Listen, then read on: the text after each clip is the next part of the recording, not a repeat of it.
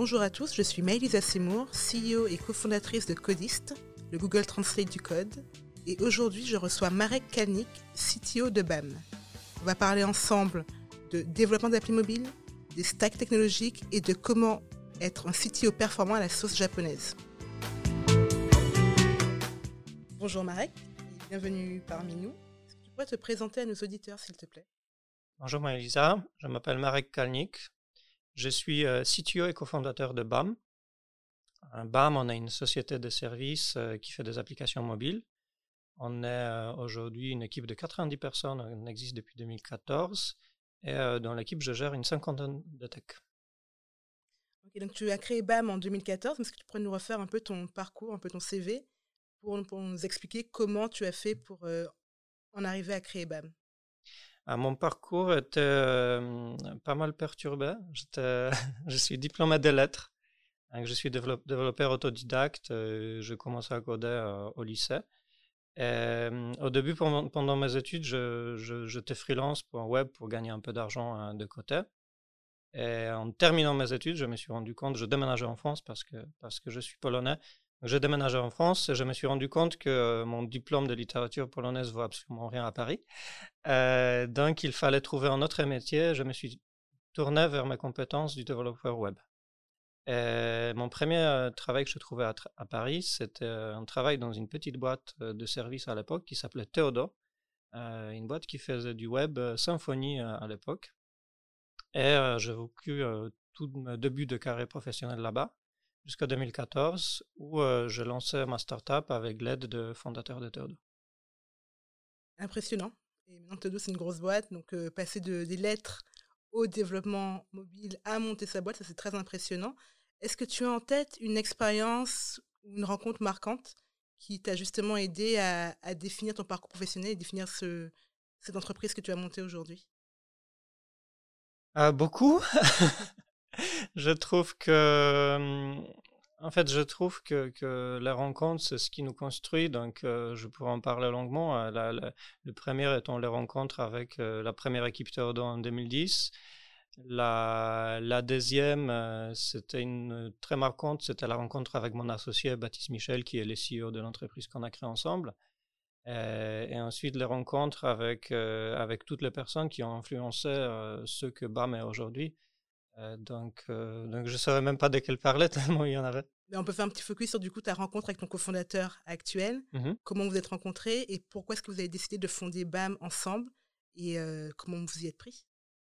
L'histoire de cette rencontre démarre par une discussion avec Benoît, du coup le fondateur de Théodore. À un moment, on s'est posé ensemble. Je lui dis Écoute, Benoît, j'aurais envie de créer quelque chose, de devenir CTO. et Benoît m'a dit Écoute, super idée on, va vous soutenir. On avait une idée de lancer un, startup studio qui aujourd'hui s'appelle M33 et qui, euh, qui démarrait à l'époque. On aurait envie de lancer une startup studio qui va soutenir des jeunes entrepreneurs. Euh, mais il te faut un binôme. Il te faut quelqu'un qui va connaître le business, qui va, euh, qui, qui, qui, va faire les sales, qui va être moteur de cette boîte. Et il faut que tu en trouves un. Et je cherchais pendant longtemps parmi mes connaissances. Je n'ai pas trop trouvé. Et du coup, je me suis retourné vers Benoît à qui je faisais énormément confiance. Je lui dis, écoute, est-ce que tu peux me conseiller quelqu'un? Parce que j'arrive vraiment pas à trouver. Euh, et il m'a pointé vers Baptiste, qui était à l'époque un jeune business developer qui, venait de débarquer chez Théodos. Ça faisait un an qu'il était là moi, là, moi, ça faisait quatre ans. Donc on n'avait même plus beaucoup de, surface de collaboration. Euh, et bon, moi étant Marek, je suis allé le voir directement. Je lui dis, écoute, euh, est-ce que ça te dit de créer une boîte avec moi? Euh, c'était, je pense, la première fois qu'on se parlait depuis quelques semaines. Euh, on n'avait pas vraiment l'occasion. Et, et, en fait, Baptiste, il m'a regardé, il m'a dit euh, Écoute, chaud, mais là j'ai un truc, donc en fait, on se parle dans un quart d'heure. et, en fait, on a tout de suite accroché. La, la, collaboration, ensuite, bien évidemment, il fallait qu'on commence à monter l'idée de la boîte, les business plans, etc. En fait, depuis qu'on, cette rencontre, en fait, notre collaboration me confirme en permanence que c'était un, super choix. Et justement, en quoi est-ce que vous êtes complémentaires dans, ben, dans cette aventure de, de, la création de BAM, de sa construction, de, de sa croissance aujourd'hui? Alors on est complémentaire à beaucoup, à beaucoup de niveaux. Je pense le premier, le plus important, c'est la différence entre la vision globale et la vision du détail. Moi, j'ai une vision qui était une vision, je pense, assez, commun, assez commune à beaucoup d'ingénieurs, qui est une vision de, de est-ce que les choses fonctionnent, de, petits mécanismes, de, au final, bien peaufiner ma classe. Euh, Baptiste, il a une vision qui est beaucoup plus inspirationnelle, qui va beaucoup plus loin, qui, qui est une vision de construction de ce qu'on doit démarrer comme chantier. Ça, c'est la première chose. Euh, la deuxième chose, c'est l'approche, l'approche, je dirais, euh, humaine au problème. moi, je suis extrêmement en analyse. J'essaie de comprendre les causes. Baptiste, au contraire, il essaye surtout de motiver les gens. Il essaye de donner l'énergie à, à l'entreprise à la boîte. Et du coup, je pense que ça fait un combo. En fait, on se concentre tous les deux sur les choses qui sont importantes. Et, on se fait un ping-pong permanent, en fait, où on complète les défauts de, l'autre. Donc, euh, donc, on a à la fois la vision court terme, la vision long terme, on a à la fois la vision humaine, la vision mécanique. mécanique. Euh, bon, je caricature un petit peu, mais c'est ça, c'est ça, je pense, le, le, principal, euh, le principal avantage. Du coup, tu nous parlais de, bah, de vos personnalités. Toi, quelles sont tes inspirations aujourd'hui en termes je sais pas, de lecture, d'écoute? Qu'est-ce qui te permet de grandir au quotidien aujourd'hui? Euh, ah, comme, comme, je disais tout à l'heure, je ne pense pas qu'il y en a une. Euh, pour moi, ce qui est le plus important, c'est la pluralité d'inspiration, de, de, la pluralité de vision. Euh, donc il y en a beaucoup. Euh, podcast Tech Rocks en étant une importante. Le, réseau Tech Rocks en soi, pour moi, c'est un, excellent moyen d'échanger. Énormément de lectures. Pour n'en citer que deux, il y a deux speakers Summit cette année dont j'adore les livres, Matthew Skelton de Team Topologies et, David Marquet euh, du coup, euh, auteur de Turn de chez Parent, euh, deux lectures qui m'ont énormément influencé. Patrick Lencioni, avec tout le travail sur la notion d'équipe, et aussi énormément du lean engineering, du lean, du lean tout court, donc toutes les personnes qui contribuent au développement du lean. Il y a une question qui est récurrente dans le podcast Tech Rock, qui est ton animal totem. Oula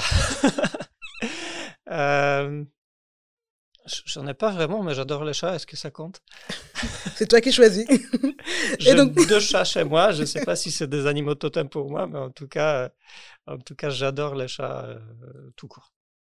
Donc avec... Je vais sûrement, pardon. Non, vas-y, vas-y. Je vais sûrement euh, trouver un, moyen de ramener euh, chat comme mon, mon, animal totem, mais après, c'était pas vraiment réfléchi. Ok, mais alors du coup, on va prendre le chat pour le moment. Donc en tant que chat, donc tu es aujourd'hui ici dans le podcast Tech Rocks euh, en tant que CTO de BAM. Comment est-ce que tu définirais un tech leader? Comment est-ce que je définirais un tech leader? Euh... Je ne sais pas vraiment répondre à cette question. Euh, je pense que je qu'une partie importante d'être leader, et du coup je vais revenir sur, sur un peu sur David Marquet, une partie importante d'être leader, c'est de prendre la responsabilité euh, de, de, son organisation, prendre la, responsabilité de, l'unité qu'on manage. Donc la première euh, réponse que je donnerais, un tech leader, c'est quelqu'un qui est responsable et qui accepte cette responsabilité de la tech d'une entreprise. je mets beaucoup d'accent sur le fait d'accepter la responsabilité parce que pour moi, accepter la responsabilité, ne pas seulement de, de dire en fait, ok, c'est moi, j'ai pris ma partie du gâteau, mais c'est surtout de se poser la question en permanence, comment est-ce que je fais de sorte que cette organisation, cette unité organisationnelle réussit. Et du coup, pour moi, être tech leader, c'est de surtout en permanence chercher à réussir la tech de son entreprise. On peut parler de, en fait, euh, qu'est-ce que ça veut dire prendre du leadership, quelles sont les caractéristiques d'un bon leader, d'un mauvais leader. Mais, pour moi, vraiment, le moment clé, c'est d'accepter la responsabilité, d'accepter la responsabilité de, la réussite et de comment est-ce que cette réussite contribue à l'ensemble de l'organisation. Et c'est ça le plus important dans la définition. Donc aujourd'hui, comment toi, tu, tu, mets en œuvre justement cette réussite de la tech chez, euh, chez BAM? Alors nous, euh, c'est un peu particulier, je pense, par rapport aux autres CTO. parce que nous, on a une boîte de service. Et réussir la tech dans une boîte de service, c'est très souvent différent de, réussir dans une boîte de produits. dans une boîte de service, la tech, au final, c'est notre produit, c'est ce qu'on vend on vend la tech, on vend les compétences, on vend des équipes qui sont capables d'aller vite, de produire de, des applications de qualité. Et du coup, pour moi, il y a un peu trois volets de, de ça euh, dans mon entreprise. Le premier volet, c'est de prendre la responsabilité de la qualité de ce qu'on délivre et de la fiabilité de notre delivery. Moi, ça c'est très important, c'est notre produit, c'est ce, ce, que cherchent nos clients. Euh, le deuxième volet, c'est prendre la responsabilité des gens c'est-à-dire m'assurer que l'équipe tech progresse en permanence.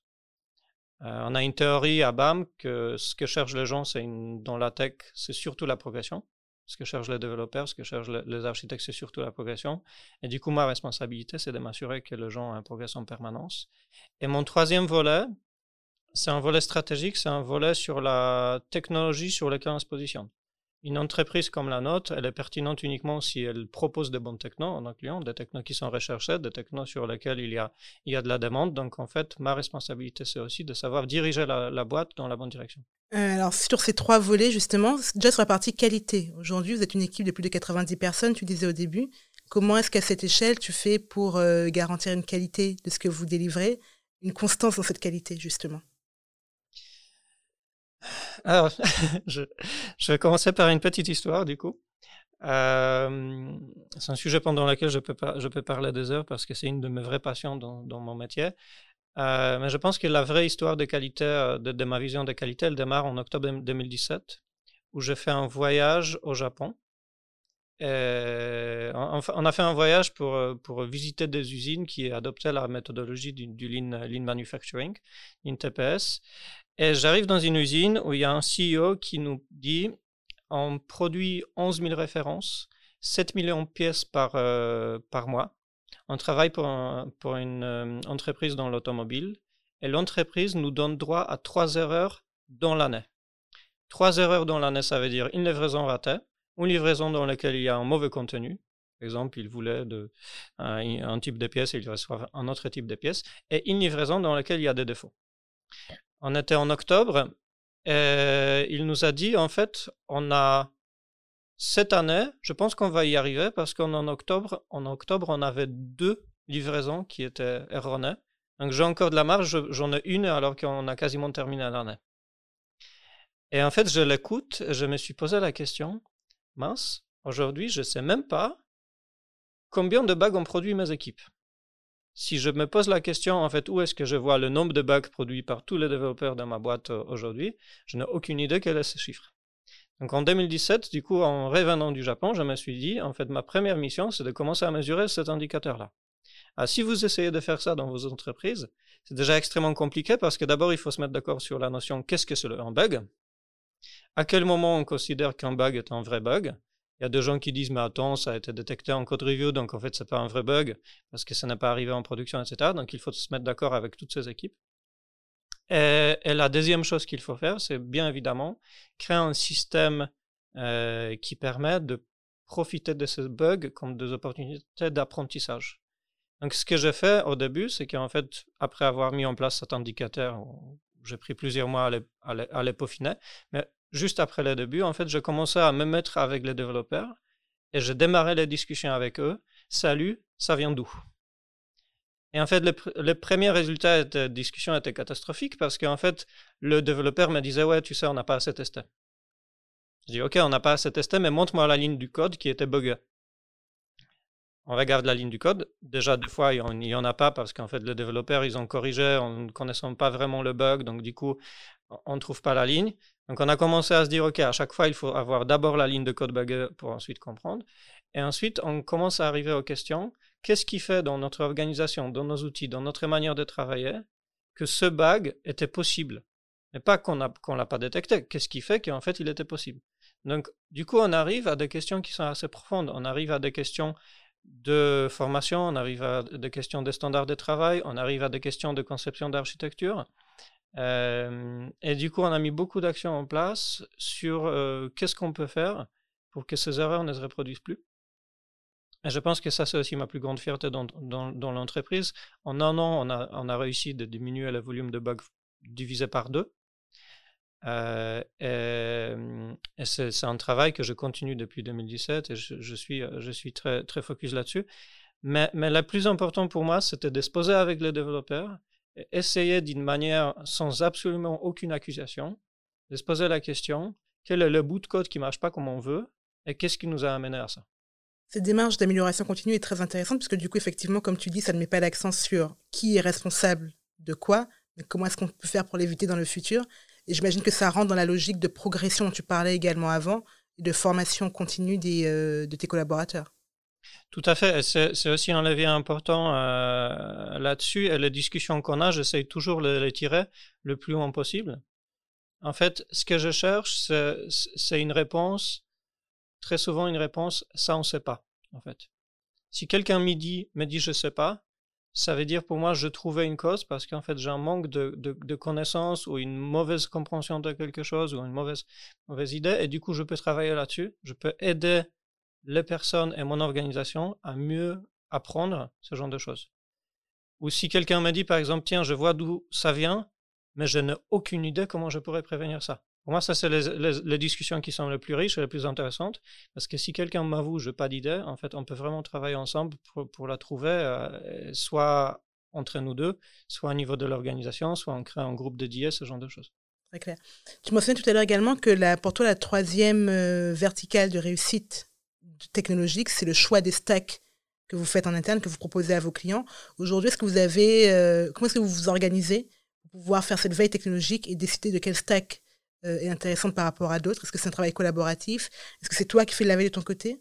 Ah, Ça, euh, c'est un moment de vulnérabilité du coup pour moi.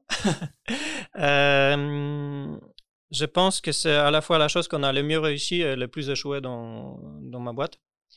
La meilleure réussite, c'est qu'en fait, on a créé BAM en fin 2014 et en fait, on l'a créé sur une idée de on va se spécialiser dans le développement mobile multiplateforme.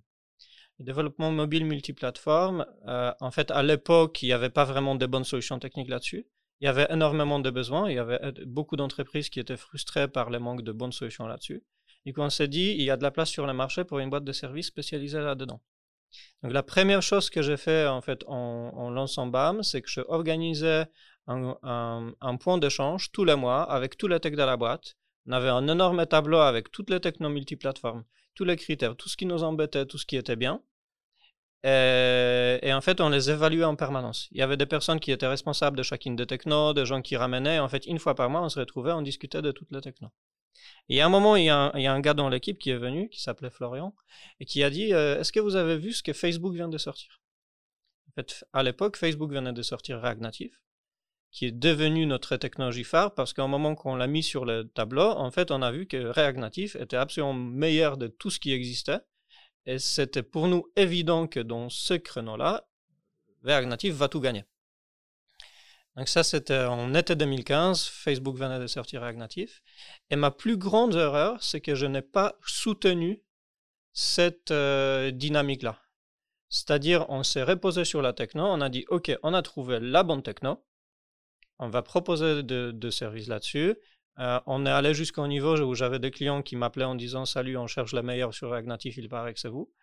Euh, le problème, c'est qu'en fait, une techno qui est très bonne, elle, euh, elle croît beaucoup au sens il y a de plus en plus de personnes qui s'intéressent. Donc, du coup, on perd un peu notre avantage concurrentiel en étant, même si on est très tôt sur la techno. Et du coup, je n'ai pas réussi à soutenir et c'est que maintenant qu'on redémarre de la, de la bonne façon cette démarche de euh, euh, on recherche de nouvelles technologies, on se repositionne et du coup c'est l'année dernière qu'on a, qu'on a commencé ça et, ça prend un peu de temps à redémarrer. De tout ce que tu nous dis jusqu'à présent, j'ai l'impression qu'il y a des rituels qui reviennent régulièrement chez BAM. Est-ce que tu pourrais nous parler d'une journée type, si ça existe chez vous? Euh, il n'y a pas de journée type, il y a des semaines type, je pense. Mhm. Euh, et ça dépend pour qui aussi. Il y a en fait, les rituels dépendent énormément des équipes. Chacune des équipes crée ses propres rituels euh, et, en fait trouve des rituels qui correspondent à leur challenge du moment.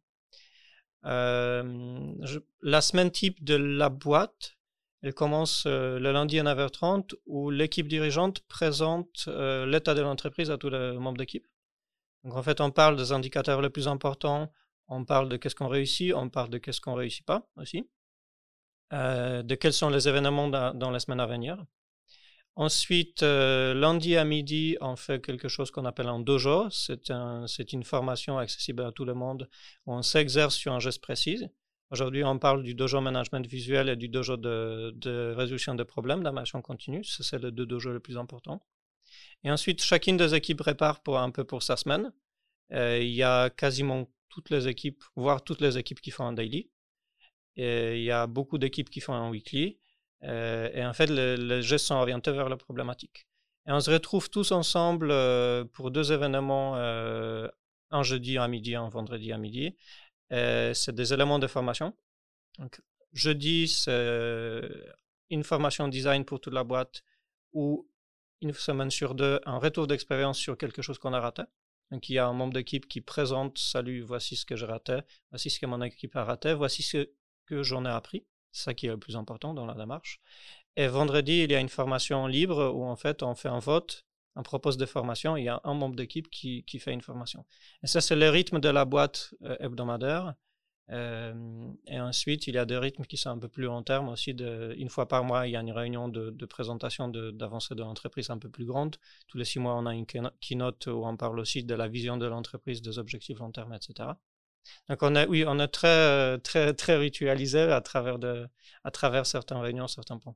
J'ai l'impression que la transparence, du coup, est très importante pour vous, puisqu'il y a le dojo euh, matinal de l'équipe euh, dirigeante pour mhm. présenter, puis après les retours d'expérience sur les échecs, les apprentissages, etc. Donc c'est une valeur importante pour vous? Je ne dirais pas que c'est une valeur au sens on n'essaye pas d'être transparent pour être transparent. On n'est pas dans une logique, euh, salut, on va parler de tout, on va mettre tout en avant. Euh, même si c'est un peu le résultat de notre philosophie, mais en fait, ce qu'on cherche, c'est surtout euh, deux choses. La première chose, c'est de réussir, c'est de créer un bon esprit d'équipe. En fait, dans un bon esprit d'équipe, on doit être tous au courant de où est-ce qu'on en est et où est-ce qu'on va. Et ça, c'est la première partie. En fait, je trouve que cacher aux gens des objectifs de qu'est-ce qui se passe bien ou mal dans la boîte, ça détruit l'esprit d'équipe. Euh, et la deuxième chose qu'on cherche, c'est une, euh, une capacité, c'est une culture d'apprentissage en fait. Et la culture d'apprentissage, elle passe par l'effet qu'on ne se cache pas des choses. Et dans le deux sens, c'est-à-dire moi je fais une erreur, je vais en parler. Et quelqu'un d'autre a fait une erreur, je vais lui dire ce que j'en pense. Euh, donc la culture aussi de donner du feedback et d'échanger, euh, parce que tout ça, ça nous rend plus forts et ça nous permet de rentrer dans les discussions qui, qui au final sont, sont bénéfiques pour, pour l'apprentissage et pour l'organisation. Alors, qu'est-ce qui t'empêche de dormir en ce moment? Qu'est-ce qui m'empêche de dormir? Première chose, c'est que mon fils euh, se réveille plusieurs fois par nuit. Par nuit, je suis un nouveau papa. Félicitations. merci. Blague à part, euh, blague à part, je pense, en fait, je pense qu'aujourd'hui, on a, comme en, tant qu'entreprise, on est dans un, justement dans un tournant où on était positionné sur une technologie qui avait une très forte croissance. Et cette croissance, elle commence à se calmer. On a de plus en plus euh, d'offres sur le marché aussi. Donc, notre, notre euh, environnement concurrentiel est devenu plus difficile. Et le plus important pour cette fin d'année à l'année prochaine, ça va être pour nous de trouver nos nouveaux leviers de croissance. Donc, ce qui m'empêche de dormir, c'est de trouver en fait des leviers de croissance euh, parce que je pars du principe qu'une boîte, euh, en fait, une boîte a besoin de la croissance pour rester saine. Ça, c'est notre philosophie, c'est qu'en fait, on cherche la croissance parce qu'en fait, la croissance, elle propose des opportunités aux gens, euh, elle nous permet de bosser en permanence sur des choses intéressantes, elle nous permet de valider aussi qu'on est en train de, faire quelque chose de bien. Euh, donc, euh, ce qui m'inquiète le plus, c'est la situation sur le marché tech actuel et surtout comment est-ce qu'on va se positionner pour réussir les prochains années. Du coup, si tu avais une baguette magique, qu'est-ce que tu changerais aujourd'hui? Euh, qu'est-ce que je changerais? Je ferais euh, bien un voyage dans le futur pour voir quels sont les technos qui ont réussi. Euh, comme ça, on se positionne là-dessus tout de suite. Euh, ce que, ce que, je pense que ce qui est, ce qui est important, et, en fait, c'est aussi, je, je, fais un, peu un, par, pas vers ce que toi tu fais. Euh, je pense qu'il y a une énorme perturbation qui arrive euh, côté IA, côté outils automatiques dans le code, etc. En fait, si j'ai une baguette magique, j'aimerais bien euh, injecter ma boîte de, de, de, de, ces connaissances directement pour prendre une longueur d'avance. maintenant, on va parler d'un fail que tu as pu rencontrer dans ton expérience au sein de BAM ou ailleurs, qui t'a permis d'apprendre, de grandir. Est-ce que tu pourrais nous partager une expérience? Je ne sais pas du coup si je peux revenir sur cette histoire de, de React, oui. cette histoire de technologie. Euh, je pense que rétrospectivement, regardant la situation, je pense que c'est extrêmement facile, et, c'est, c'est mon échec, euh, de, de se reposer sur ses acquis lorsqu'on est dans une situation euh, de réussite. Et, l'erreur que j'ai fait en tant que, leader, c'est qu'en fait, il y avait un moment où en fait, on s'est dit tout va bien. Et on n'a pas suffisamment profité de cette situation pour regarder comment faire de sorte que tout aille bien dans cinq ans. Donc je pense qu'il y a un mélange de, de, de, de, de vision long terme et mélange de savoir en permanence. C'est quelque part mettre en situation de crise crois que c'est Toyota qui en a parlé, qu'en fait, on est en permanence, il doit se mettre en permanence en situation de crise, parce que même si tout va bien, ça ne veut pas dire que tout ira bien dans, les années à venir. Et du coup, on doit se remettre en, question en permanence. C'est ce que dit Jeff Bezos, tous les jours, c'est le day one. On doit réinventer notre boîte. Et, et, et c'est quelle que soit la situation dans laquelle on se trouve. Si la situation elle est très bonne, bah, on a peut-être plus de moyens, on a plus de plus d'opportunités, mais c'est aussi plus facile de perdre en vigilance. Si, la situation est difficile, on est un peu forcé, donc c'est ça la situation. Nous, on avait une, une, une, époque où en fait euh, notre boîte a fait 140% de croissance en un an. On était sur la techno du moment qui faisait la croissance de ouf. On avait des gens qui étaient extrêmement contents. Euh, et, et je pense que c'était un moment pour être euh, dix fois plus vigilant sur euh, comment est-ce qu'on fait dans cinq ans. Aujourd'hui que vous êtes en croissance toujours, comment est-ce que vous vous assurez de rester vigilant justement? Quels sont les mécanismes ou les réflexes que vous avez mis en place pour garder ce sentiment de day one euh, toujours à l'esprit? Une, une, des choses qui, qui nous aide beaucoup, c'est d'être en permanence de plus en plus ambitieux sur nos indicateurs. Du coup, je parlais tout à l'heure d'indicateurs de bug. Euh, c'est pas le seul que je pilote, j'en ai beaucoup plus. Et, en fait, être en permanence en, recherche d'amélioration en disant Ok, moi je suis arrivé à un certain niveau dont je suis satisfait, donc maintenant mon objectif, ça sera de diviser par deux.